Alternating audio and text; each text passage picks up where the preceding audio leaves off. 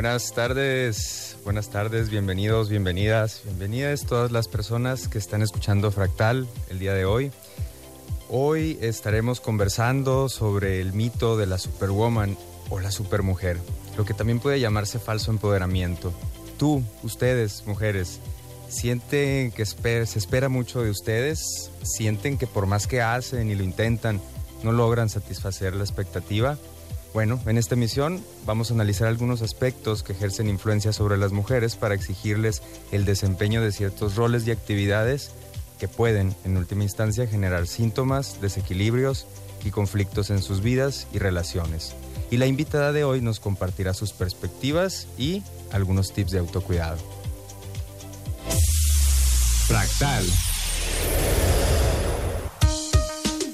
Visiones del bienestar psicológico. Conversaciones donde se abordarán diferentes perspectivas sobre la condición humana. Desde una visión individual, familiar y social. Fractal.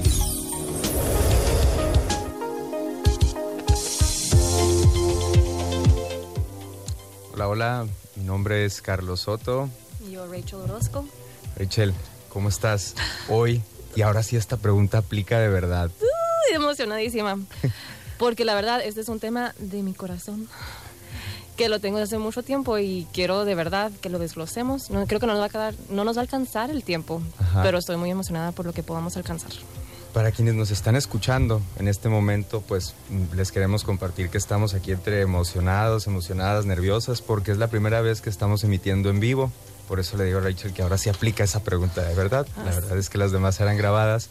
Y Rachel, pues yo quiero hacerte la invitación de que justo por el tema de hoy también este domines la conversación de hoy. Aquí yo no más quiero ser este el que rebota y el que va diciendo cuándo tenemos que cortar y cuándo no. Ajá. Eh, bueno, queremos agradecer a Fanti que nos animó, nos empujó mucho para estar en vivo, que está acá en cabina, Fanti Mendívil. Eh, muchas gracias a Radio Sonora por el espacio que nos dan y gracias a todos quienes hacen posible esto. Eh, para continuar el programa e iniciar con el tema, mm, queremos mencionarles los datos de contacto de la radio. El teléfono en cabina es 6622-126655 y el teléfono de WhatsApp es 6628-472364. 6628-47... Eh, sí, sí, sí, 2364. Nos gustaría que por ahí pudieran escribirnos, es lo que más nos emociona de estar en vivo. Mm, bueno, decíamos, el mito de la Superwoman. Para eso vamos a escuchar una capsulita de un minutito y empezaremos después presentando a nuestra invitada.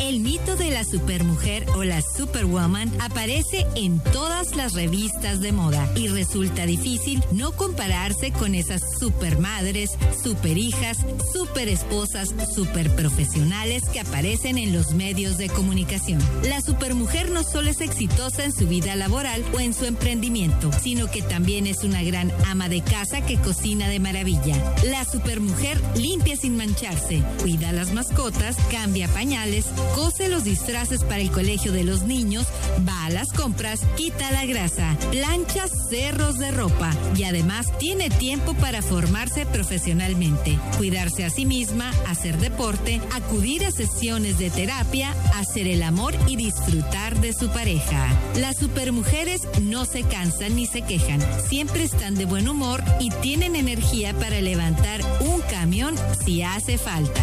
Nosotras las admiramos al tiempo que no podemos evitar sentirnos malas madres, malas trabajadoras, malas hijas y nietas, malas compañeras, malas amigas, porque no llegamos a todo, porque no sabemos cómo ser las mejores en todo y porque encima nuestra relación de pareja no es tan maravillosa como habíamos soñado. Con fuente de Coral Herrera, para Fractal Judith Navarrete.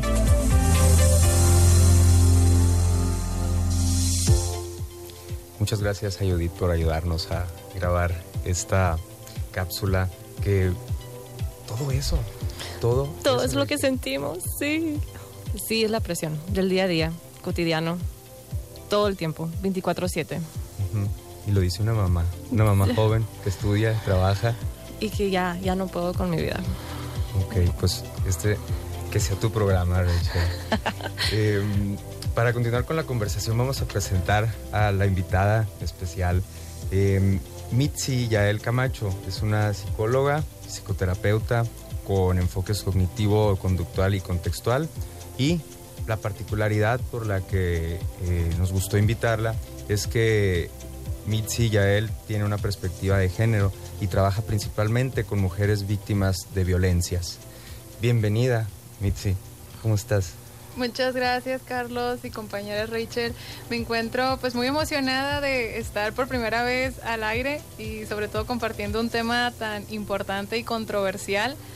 Eh, a mí me parece que siendo la primera vez me siento algo nerviosa, pero esto pues no nos quita las ganas de, de compartir y de indagar juntas, juntes, juntos, el, pues la problemática que representa el mito de la Superwoman actualmente. Ajá.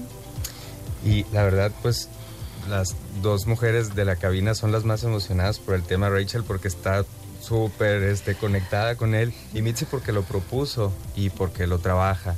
Eh, entonces, pues, ¿cómo comenzamos? Sí. ¿Quieres compartirnos más de dónde viene esto? Porque Mitzi propuso el tema. ok, sí, propuse el tema porque este, este complejo o bien llamado mito actual de la Superwoman es lo que escucho constantemente dentro de mis consultas, sobre todo cuando llegan con este motivo de consulta como la insatisfacción en sus vidas, eh, la falta de interés en actividades, la falta de disfrute, llegan con síntomas pues relacionados a lo que es un burnout, es decir, un, el, síndrome del, quemado, ¿no? Que si bien es cierto esto, pues ya viene dentro de los trabajos en donde se exige demasiado y pues provoca en las personas estas complicaciones del estrés. Sin embargo, pues esto ya se ha estado notando incluso en mujeres que aun y cuando no trabajan en una empresa tal cual, sí, sí llevan una carga doméstica, una carga primordialmente de cuidados que pues se sobrepasa, ¿no? Los límites de tolerancia. Entonces, claramente, ya dentro de la historia y por supuesto aquí poniendo, poniendo sobre la mesa el feminismo es algo que busca incidir, ¿sí? Porque esto también históricamente viene desde, desde que se propuso el empoderamiento de la mujer. Sí, el cómo se busca dotar a las mujeres de mejores condiciones de vida, pero a la vez, pues esto ya está desfasado de, de digamos, de pues... El contexto original. Ajá, del contexto original, porque originalmente se, se creó esta iniciativa en los años 70 por justamente la cuarta conferencia mundial de la mujer, en donde se propusieron este tipo de temas para precisamente brindarles herramientas de empoderamiento, esto con la finalidad de generar mayores recursos, mayores oportunidades de trabajo y demás. Entonces ahorita, si bien es cierto, gozamos de muchas oportunidades y, existe la posibilidad de que podamos incluso trabajar y, estudiar y que las mujeres incluso maternen, pero eh, todavía, todavía hay muchas, muchos vacíos que, incidir y esto pues también tiene que ver con temas bien políticos, ajá, porque son formas que ahorita están muy, muy, muy rezagadas, sí, de de conocer. Y creo que ahorita nos va a dar muchísimo el tema para lograr incidir esos vacíos también. Ajá. Sí, de hecho yo creo que uno de los problemas, porque vamos a hablar de los problemas del empoderamiento, porque obviamente se creó porque había un problema y porque había un vacío y se necesitaba una solución. Y ahora con esta solución empezamos a ver otra vez otros vacíos y otros problemas con esto para poder ir pues cada vez desarrollándonos el, tema y pues el proceso. Pero también podemos ver que no se dejaron las cosas de antes del empoderamiento, nada más se agregaron. O sea, no fue cambiar una cosa por otra fue agregarle. Entonces son las presiones de siempre, de, ah, tienes que ser la cuidadora, tienes que ser la protectora, tienes que dar todo para tu familia, dar todo en tu trabajo, dar todo. Y luego aparte, ¿sabes qué? Ah, también puedes estudiar y también puedes ser lo mejor de lo mejor. Entonces sí, creo que ese es uno de los problemas. Y uno de ellos también podemos hablar de la belleza, que tal vez podemos empezar en la transición, porque es un tema muy amplio. Por supuesto. o sea, yo entiendo esto y así lo anotaba ahorita como, pues para, para sustituir hay que quitar algo y poner algo, ¿no? Ahorita ustedes hablaban de vacíos y al parecer esta cuestión del empoderamiento desde donde viene, en el contexto original, en lugar de haberse estado sustituyendo roles y sustituyendo este, actividades, funciones, etcétera, se han ido agregando, ¿no? de manera que está como debajo de capa tras capa tras capa. Sí, Ajá. se crea la desigualdad de género ahí también. Ok. Ajá. Justo el programa anterior era la intersección y ahorita ya se va a poner bien interseccional esto, ¿verdad? Claro, también entre esta herramienta de análisis súper importante, como no. Ok. Bueno, Rachel, ahorita decías empezar la transición y hablaste de belleza. ¿Te gustaría que iniciáramos el siguiente bloque con ese tema? Ya directamente. roles Directamente. De género, belleza, lo Sí. que no se ha quitado, sino que se ha agregado. Definitivamente. Ujú. Ok. Por favor. Por favor. Sí. Bueno, tú me ayudas a ver entonces. Ok. Bien, vamos a ir al corte. Les recordamos que estamos en vivo. Si gustan contactar con nosotros por WhatsApp, 6628-472364. Gracias por escucharnos y volvemos en unos minutos.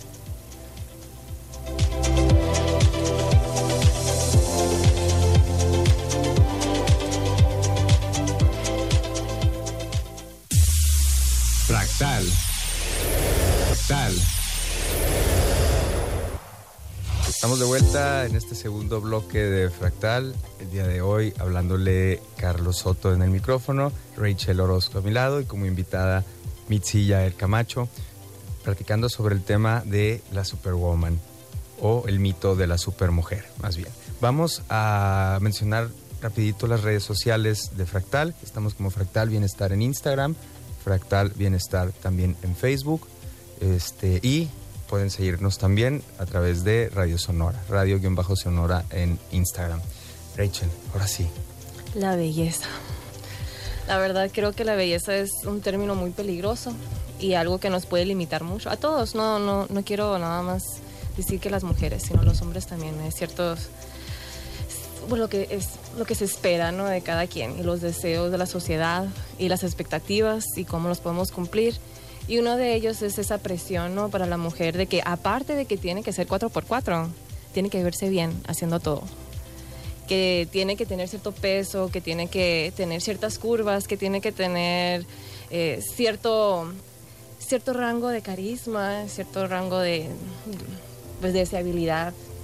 Y la atracción es muy importante, ¿no? Porque si no, pues no estás cumpliendo como mujer. Entonces, sí es algo que quisiera poner sobre la mesa como algo que nos puede limitar, porque también habíamos estado hablando fuera, fuera de cámaras de, de, esto, de que el TikTok no nos ayuda mucho porque te da el ay es que si haces esta dieta la, no, la maravillosa de dieta de agua y luego no comes por 10 horas y luego ah, entonces ya tienes que ser el cuerpo perfecto todo ese tipo de cosas o cómo verte bien con ese maquillaje o ese tipo de cosas y luego no te funciona a ti dices bueno pues ¿por qué? o sea no sirvo no sirvo no no estoy mal. ¿tú qué opinas Mitzi?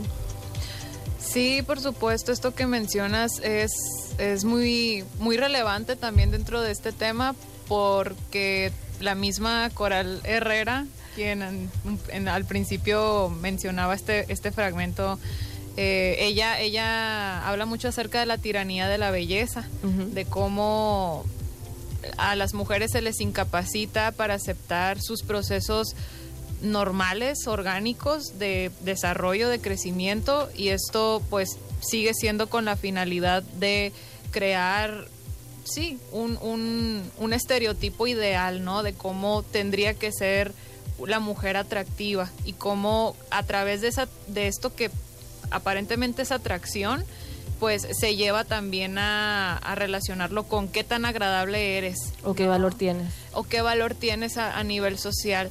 Y por supuesto, como mencionas, está muy, muy, muy, pues, mm, muy relevante ahorita el tema de las redes sociales, sobre todo de TikTok, porque justo se venden este tipo de recetas milagrosas o mágicas con tal de, pues, tener esta expectativa irrealista, vamos, ¿no? De lo que es el valor como mujer.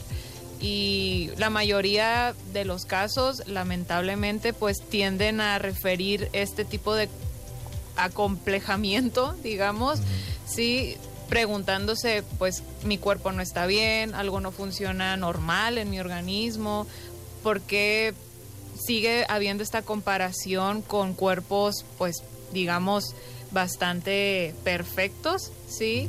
Y esto por lo general causa también muchos trastornos, ¿no? Actualmente también tendríamos que tener en cuenta el- la visión esta de género, ¿no? En cómo hay ciertos trastornos que, que, se, que son más incidentes en las mujeres que en varones. Entonces, claro, Y creo que también desarrollas mucha inseguridad cuando ni siquiera sabías que era un problema. De Porque hecho, estás viendo y te dice, mira, el, el ejercicio perfecto para bajar, eh, no sé, la cadera. Y tú, ay, no sabía que tenía que bajar mi cadera.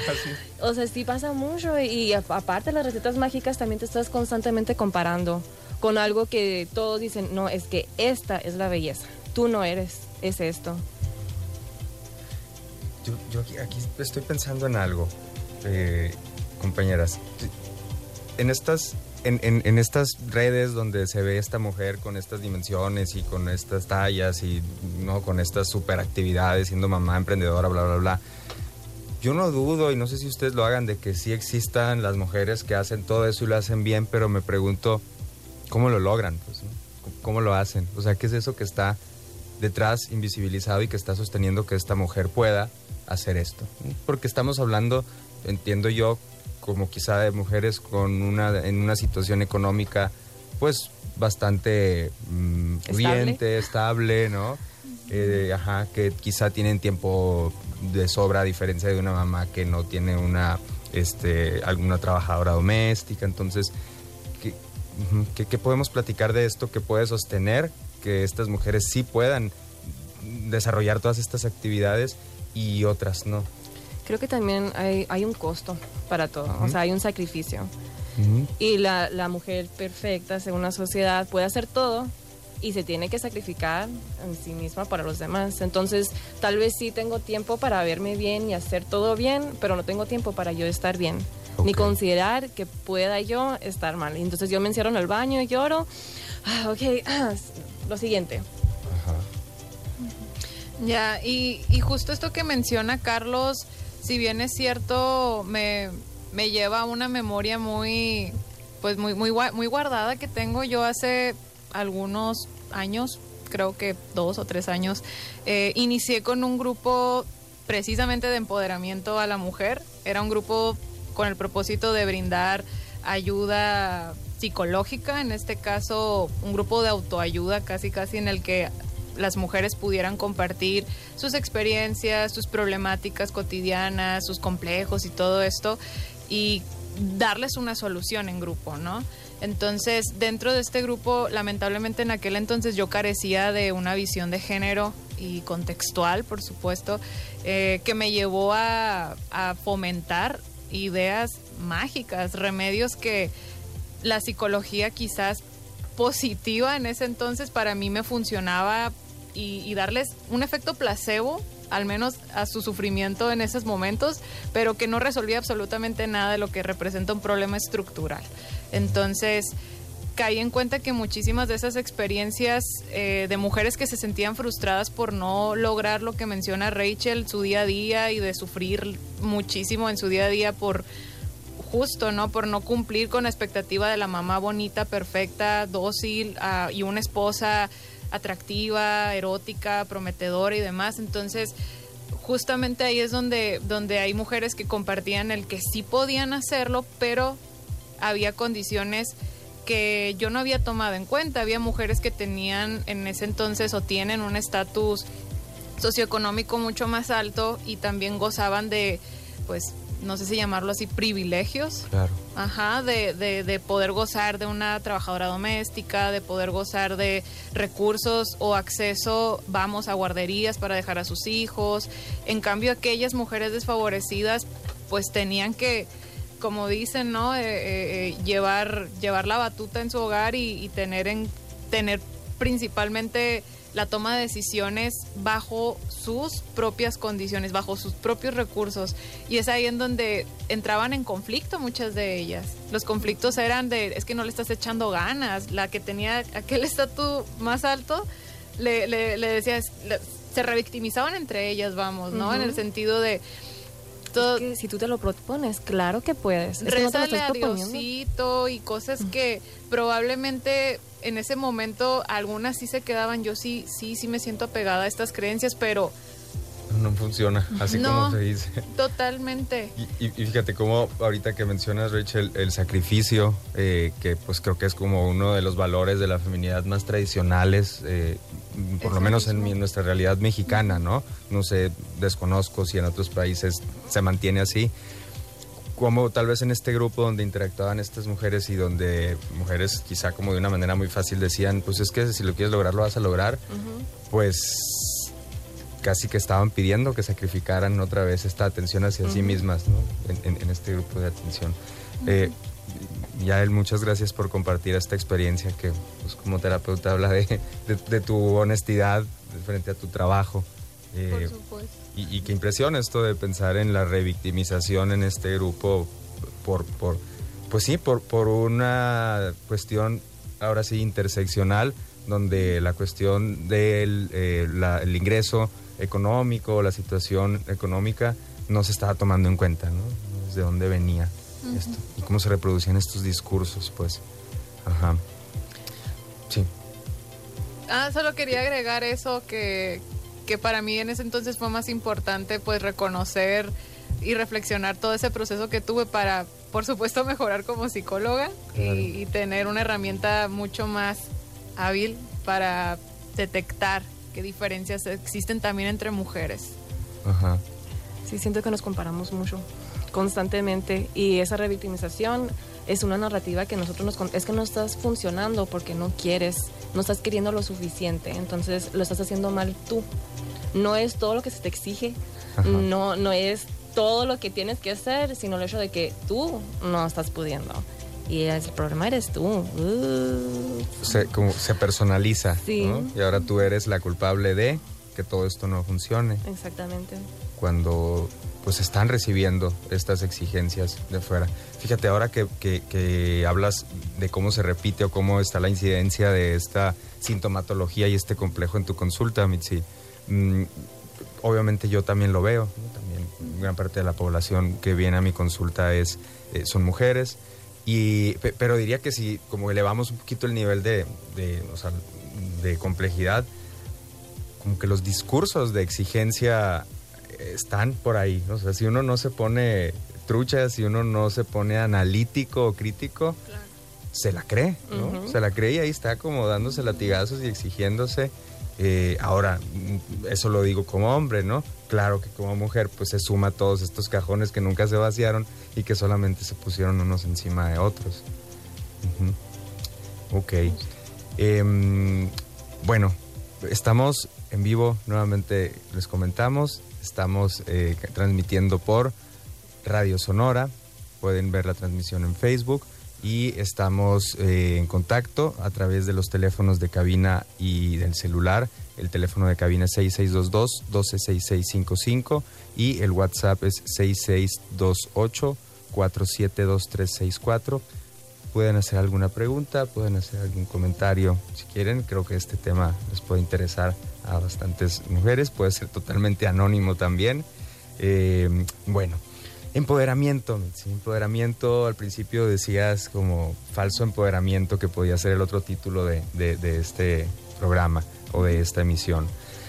Decías que surge el empoderamiento de las conferencias de la mujer en los 40s, En los 70. en los 70, perdón. Ujú. Ok. ¿Cómo, ¿Cómo es un falso empoderamiento? ¿Cómo, cómo funciona el pensar uno que se está empoderando una que se está empoderando y de repente que eso resulte falso? Ajá. Y, y en su, bueno, en sí no, no es que sea falso, porque como bien mencionaba, sus inicios tuvo un propósito que era coherente con las condiciones de ese entonces. Es decir, desde, de- desde la primera ola del feminismo se buscaba crear derechos igualitarios en donde se tuviera se tuviera la oportunidad de, de, pues que las mujeres pudieran votar, de que tuvieran esta incidencia política en la toma de decisiones y demás. Entonces, digamos que la segunda ola buscaba ahora el, el que se gozara de, de mejores oportunidades y accesos a pues a, a espacios en donde predominaba mayormente o predomina lamentablemente todavía lo masculino, ¿no? Entonces, sí tenía que ver más con el tema laboral, con el tema académico y pues vamos, en ese entonces fueron promover condiciones que facilitaran que ellas ingresaran a, a esos espacios. espacios. Eso es a lo que vamos. Sin embargo, ya lo falso llega a estas alturas en el que, pues, como bien mencionamos, ya cambia, sigue habiendo muchas creencias tradicionales, pero las condiciones ahora son modernas. Y si bien es cierto, quedaron estos vacíos en los que ahora el tema es saber qué onda con el género, ¿no? Es decir, cómo es que la socialización de las mujeres es completamente diferente al de los varones y en este caso, pues tiene que ver más ahora con, con lo que se busca de la mujer, ¿sí? De, de lo que se busca que una mujer haga en sí debido a su género. Ahora, pues si bien es cierto, como mencionaba, sí existen mayores oportunidades para que nosotras incidamos en los, en los medios predominantes de varones, pero ahora bien, pues queda, queda rezagado lo otro, ¿no? El tema de los cuidados, que si bien es cierto es un atributo que se le da a las mujeres y a la vez como una habilidad mágica, entonces no, pues si bien es cierto ya muchísimo de estos movimientos actuales tiene que ver con promover la toma de decisiones desde la autonomía y desde lo que quieres o no quieres hacer y esto pues ha dado también paso a que no todas las mujeres se empoderan igual que antes, sino que se están empoderando desde, desde lo que ellas quieren decidir sobre sí mismas y sobre su medio. Ok. Ya. Me queda más aterrizado. Vamos a corte. Volvemos en unos minutos. Gracias. Estamos de vuelta en este tercer bloque en Fractal, platicando sobre el mito de la superwoman o la supermujer, o sobre el falso empoderamiento femenino, acompañados de Mitzi Yael Camacho, que nos gustaría mencionar sus datos de contacto por si alguna persona, alguna mujer eh, quisiera contactarla como terapeuta. Su Instagram es psic, así como psicóloga, psic.mitzi con Y la última, sea psic.mitzik y su teléfono es 633 335 6629. Repito, 633 335 6629. Bueno, ahora continuemos con el tema. Rachel. Sí, pues la verdad hay mucho de qué hablar todavía con los temas que estamos cerrando, pero queremos abarcar más. Y ahorita lo que me interesa mucho es que también podamos tocar el tema de lo laboral y la mujer falsamente empoderada. Porque muchas veces, ahorita lo que estabas explicando, ¿no? De los roles al final, ya para cerrar, muchas veces es como nos estás vendiendo una jaula de que, ay, mira qué bonito, tienes todo lo que tú querías, porque es una jaula dorada, ¿no? Habla de oro. Sí, o sea, está bien bonita tu jaula, o sea, vente. ¿no? Y, y estás muy limitada, porque como mujer en, en lo laboral, y lo digo desde algo muy personal, tú tienes que ser ecuánime, tú tienes que estar siempre bien, no puedes llegar de mal humor porque si no eres la vieja, la, la histérica. Si el gerente es hombre y te trata mal es porque pues es macho, ¿no? Pero si la mujer lo hace, es la vieja histriónica, histérica y luego aparte te dicen de todo lo feo que te pueden decir, ¿no? Y aparte, punto, y aparte el tema de, ay, pues el acoso sexual, ¿no? Es que es bien sensible, es bien, o sea, ni al caso, nada más le dije que se veía bien. O sea, hay muchas cosas ahí que se pueden desglosar. Y el falso empoderamiento te dice, es que tú tienes que estar bien, porque tú sabes que tú estás bien y si la otra persona es la que está mal, ¿qué importa? Tú, tu reacción es la que te está determinando a ti como mujer, eh, ¿cómo diríamos? Ideal, ¿no? Y el hecho de que pase algo malo y un hombre pueda reaccionar, diríamos, hasta con un berrinche, pero la mujer no, ahí también siento que hay una desigualdad, ¿no? En lo laboral, hablando de las reacciones emocionales. Aparte es el hecho de que tienes que verte bien haciendo todo. Y aparte es el hecho de que tienes que estar siempre sonriendo y de buen humor y, ah, y apaciguando, ¿no? Ah, todo está bien. Y seguimos con esto porque, el, o sea, poniendo el orden, ¿no? Como mamá. O sea, el rol de mamá también lo tienes que traer a lo laboral. Y eso es algo que no sé cómo tú lo desglosarías para alguien que está sufriendo eso? ¿Cómo lo verías? Pues tiene, tiene mu- o sea, tienes mucha razón. Creo que esta es una realidad, es una realidad muy cruda.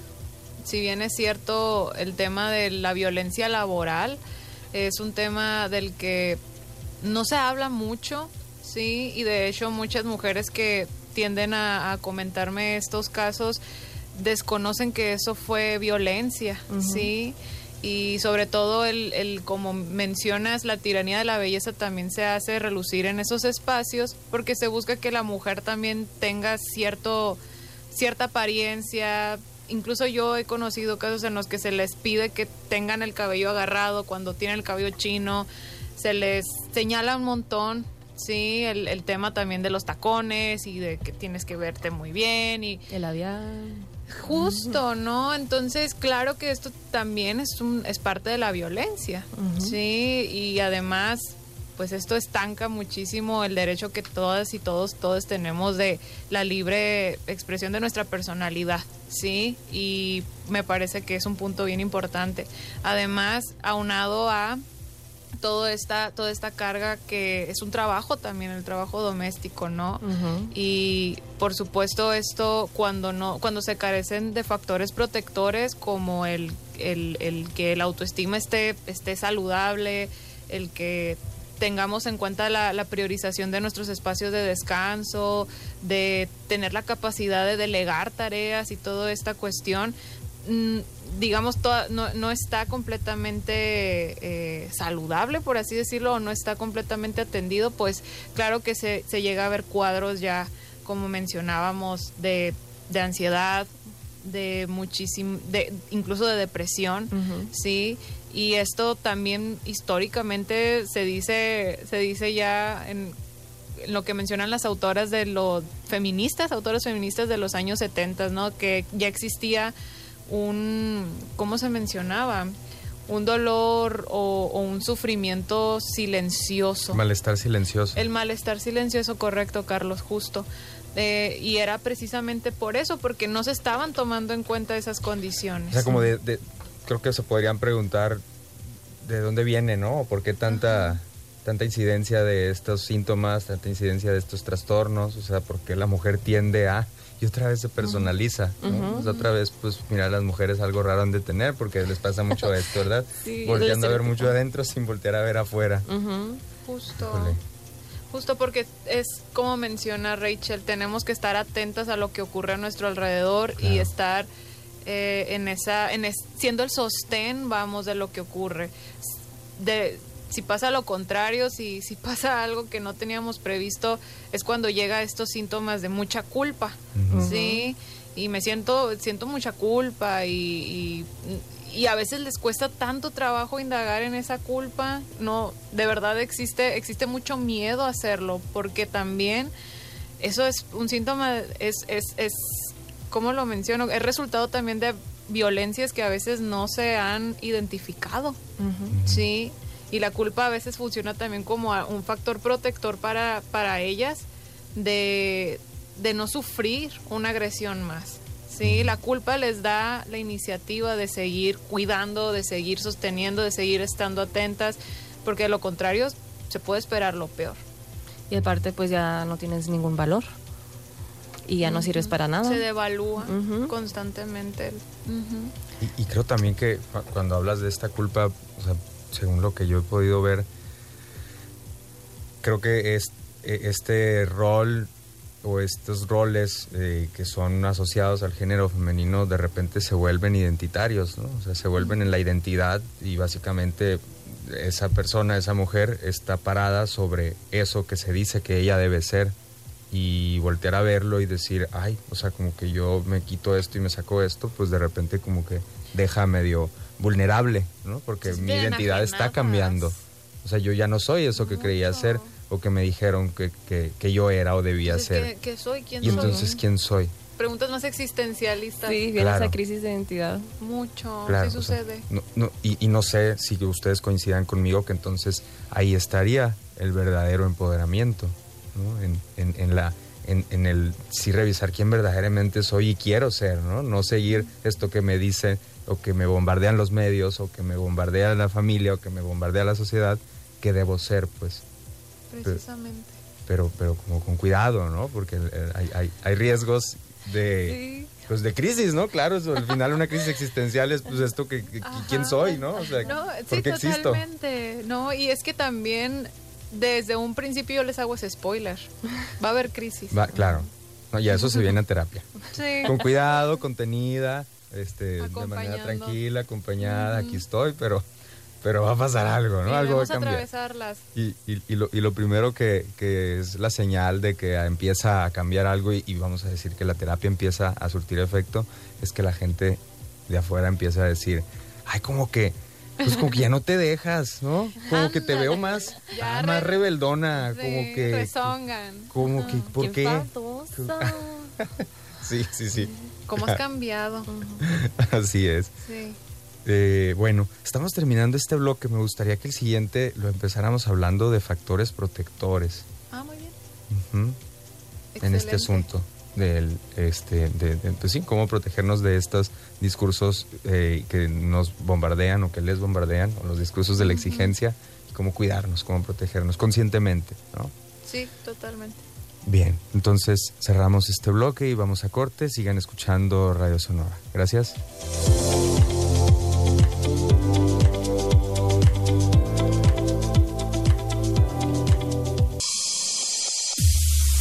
Fractal. Bienvenidos de vuelta a Fractal, en este cuarto y último bloque, platicando sobre el mito de la Superwoman con mi compañera Rachel Orozco y con la invitada Mitzi Yael Camacho. Estábamos conversando sobre cómo es cuando eh, una mujer llega a terapia y empieza pues a trabajar y empieza a analizar lo que está sucediendo y empieza a generarse ese cambio hacia el bienestar. Pues hablábamos de que se generan crisis, ¿verdad? Toda crisis eh, pues corresponde a una reorganización de la vida y pues en última instancia de mi lugar en el mundo, ¿no?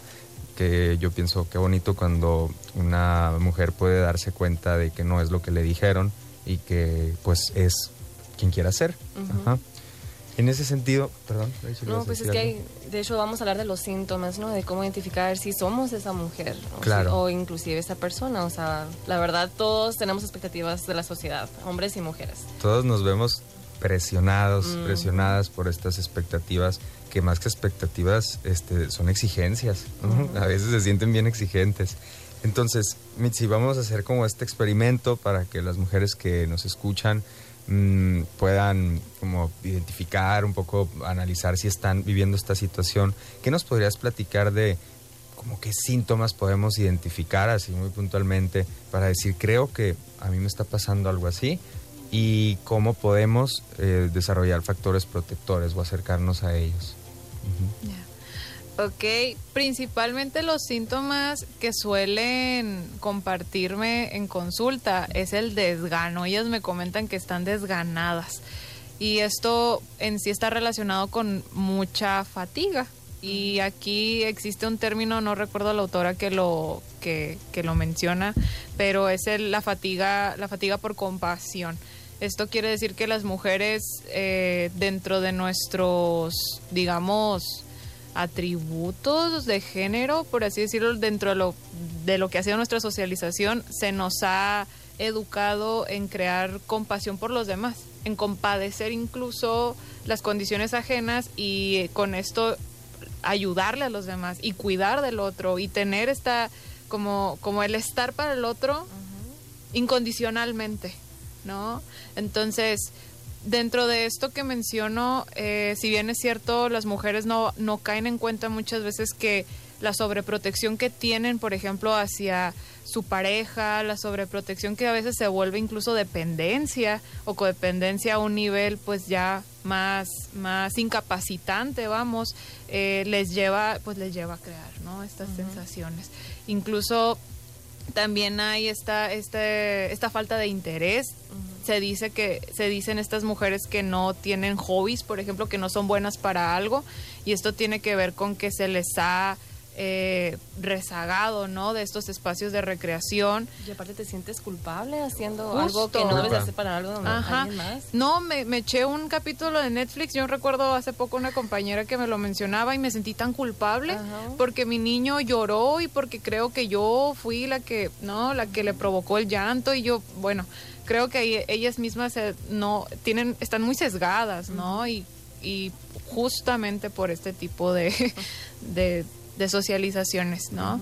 Y también existe pues esta esta parte en la que se sienten muy, muy inquietas, es decir, la, la inquietud llega cuando, por ejemplo, no hay más que hacer en el hogar, o no hay más que hacer en lo académico, no hay más que hacer en algo como que, como no estoy siendo productiva en algo, me siento insatisfecha y me siento inquieta porque necesito llenarlo con algo, ¿no? Y no se permiten tampoco lo que también es importante, ¿no? En un desarrollo humano, pues vamos, saludable, ¿no? Que es el descanso, que es el está bien desconectarte, vuelve también, está muy ligado a esto que mencionaba Rachel.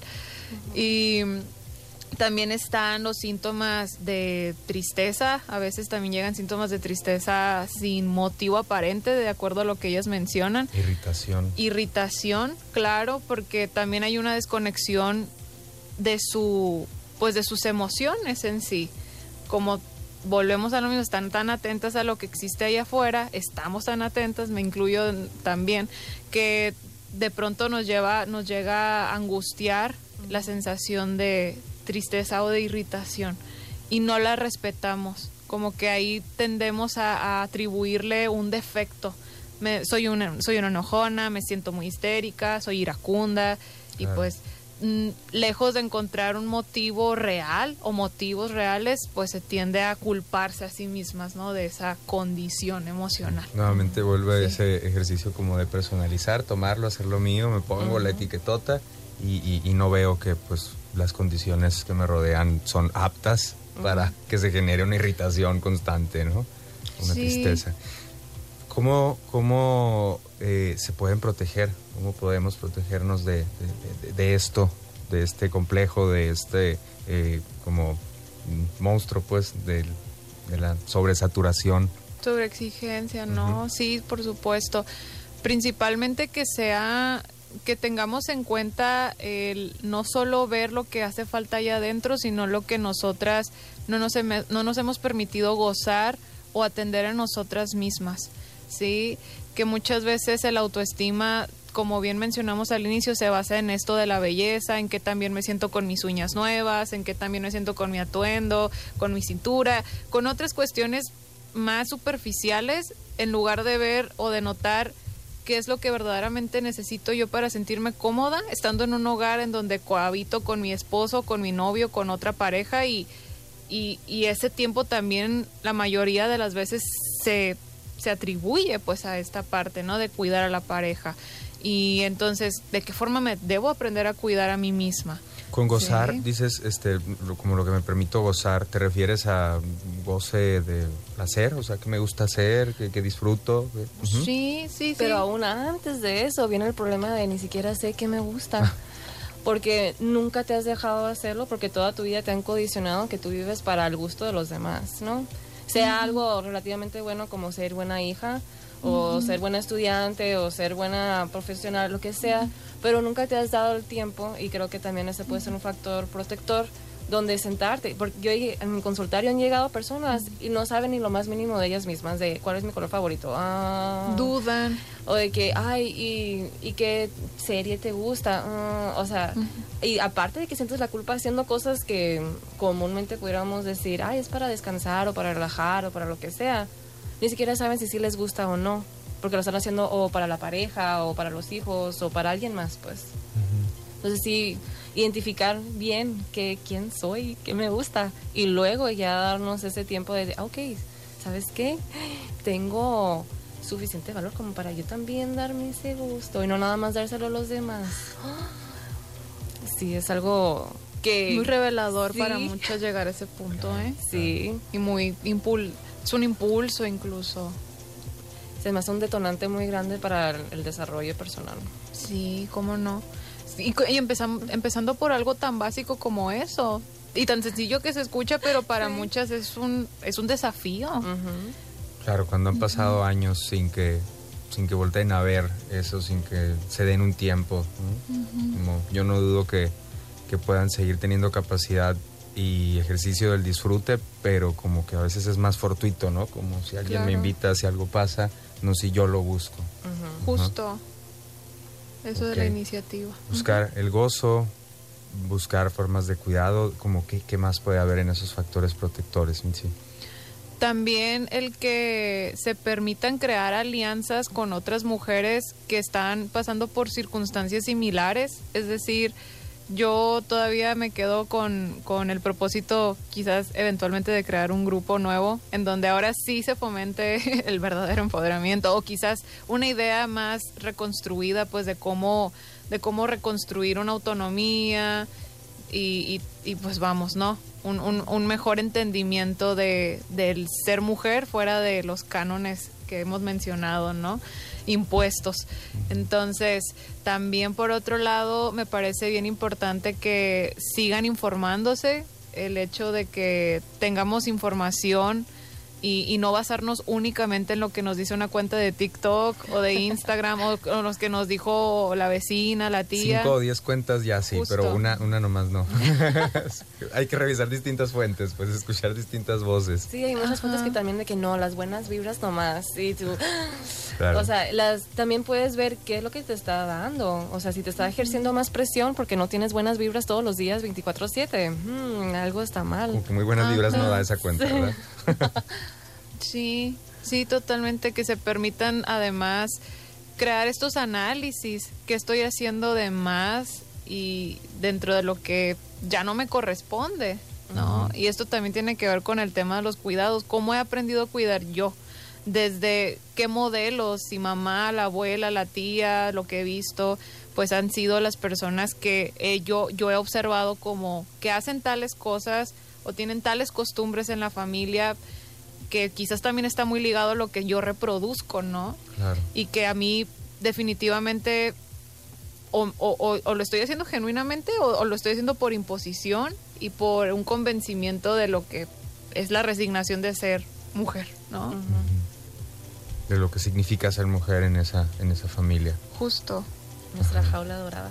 la jaula dorada. Sí, y, y empiezan a cambiar entonces las prioridades, ¿no? Sí, las prioridades se re- se revierten. se revierten. Se invierten o, se, o se reorganizan por lo menos. Ajá, sí, y la verdad es que hay que estar muy atentas todas en cualquier sensación extraña que tengamos al momento de hacer algo nuevo o algo por nosotras mismas, en esto que, está, que, que hemos estado abordando en este último bloque, para que no les parezca normal el sentir esto que mencionamos acerca de las crisis, esto de la inquietud, de decir, me siento culpable, siento vergüenza. La culpa y la vergüenza menciona también una autora psicóloga feminista fabulosa, María Fornet. Eh, ella menciona esto, la culpa y la vergüenza han sido armas socializadoras muy fuertes en el género femen- de la mujer, femenino, vamos. y, y esto pues nos conduce mucho a la opresión, ¿no? A sentirnos oprimidas, ajá. Y no ser auténticas, ajá. Con armas socializadoras te refieres a que se han utilizado por quienes socializan, educan, crían a mujeres para, para moldear Ajá. comportamientos, moldear personalidades. Sí, todo esto se liga a las estructuras de poder más, más, más grandes, ¿no? Como Claro. bien mencionamos, y quizás esto abarca un tema diferente, el capitalismo, Sí, sí, sí. que el, lo el, el- el- sistema patriarcal, pues si bien es cierto, tien- tiende mucho también a reproducir estos temas de, pues Sí. vamos, de dominación. Pues es que la, la mejor, el, el- el progreso este, eterno, la mejoría insostenible es uno de los valores de, de- de- de este pensamiento capitalista neoliberal y, y, pues eso claro que nos impele a todos los géneros, pero claro que se vive y se siente y se sintomatiza diferente por, por la mujer que por el hombre, ¿no? Porque el hombre pues mantiene el privilegio y, y, y quieras o no puede, también sostenido por otras cosas, crecer mucho más rápido, más pronto, pero pues ahí está, ¿no? O sea, es, es imposible ser este Superman también, pues. Entonces, Totalmente, ahí también es otro tema Sí. importante. Sí, no hay que dejarlos atrás, tal vez es otro tema donde tenemos que Sí. hablar de eso. ni hay que dejarla que se vaya, Mitzi, que nos siga acompañando después. Con mucho gusto. Este, sí, bueno, mm, Rachel, queda poquito tiempo para cerrar este, este, esta emisión. Eh, ¿Con qué cerramos así como en 30 segundos, así como que, que aterrizamos? Pues yo creo que el agradecimiento, porque la verdad abrir este tema es muy difícil para muchas personas, porque todos tenemos que, ay, aparentar que estamos bien, porque si alguien se da cuenta de que no, fatal, ¿no? Que nadie sepa cuántas veces lloré hoy, por favor, no está bien, mira, me veo bien. Entonces creo que podemos empezar a abrir este tema y que sea algo más normalizado, el que no estés bien y no te sientas bien.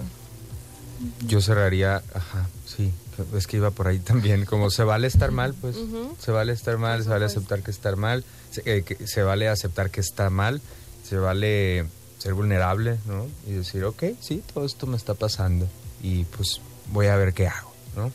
A mi tiempo, a mi ritmo, pero, pero voy a ver qué hago.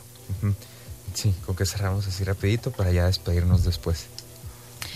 Que tengamos en cuenta este tema no solamente las mujeres, sino también todos los géneros que, que habitan en este, en este planeta, en este contexto, que no solo nos concierne a las mujeres eh, desmantelar el falso empoderamiento, sino también el que las demás estructuras o, o, las personas que siguen reforzando estos, pues vamos, ¿no? Estos estereotipos de la mujer empoderada tengan en cuenta, pues, esta parte de su responsabilidad, ¿no? De, de no seguir fomentando estos discursos falsos o que también se tome conciencia, como bien dijeron, creo que un tema importante a abordar en los próximos episodios sería esto, las masculinidades y cómo ellos también inciden en esta problemática. Claro, bienvenida quien quiera colaborar con ese tema, repórtense con nosotros. Mencionamos nuestras redes para despedirnos. Estamos en Instagram como Fractal Bienestar, en Facebook de la misma manera, Diagonal Fractal Bienestar. Eh, a mí me pueden seguir en Instagram también como Caminarlos y el teléfono de contacto de Mitzi y Yael Camacho es 633-335-6629. Creo que por ahorita Rachel no tiene redes sociales, pero pues por ahí nos ven en Fractal Bienestar y también pueden seguir a Radio-Sonora en Instagram. Nos escuchamos después. Muchas gracias por acompañarnos en esta primera emisión en vivo y sigan en sintonía de Radio Sonora. Gracias a Radio Sonora, gracias a Fanti y gracias a todas las personas que hacen posible este espacio radiofónico. Buenas noches.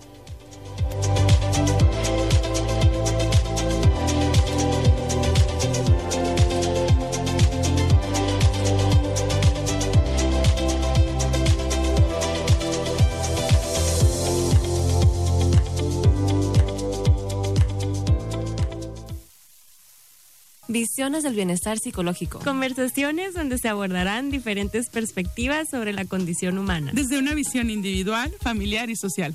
Fractal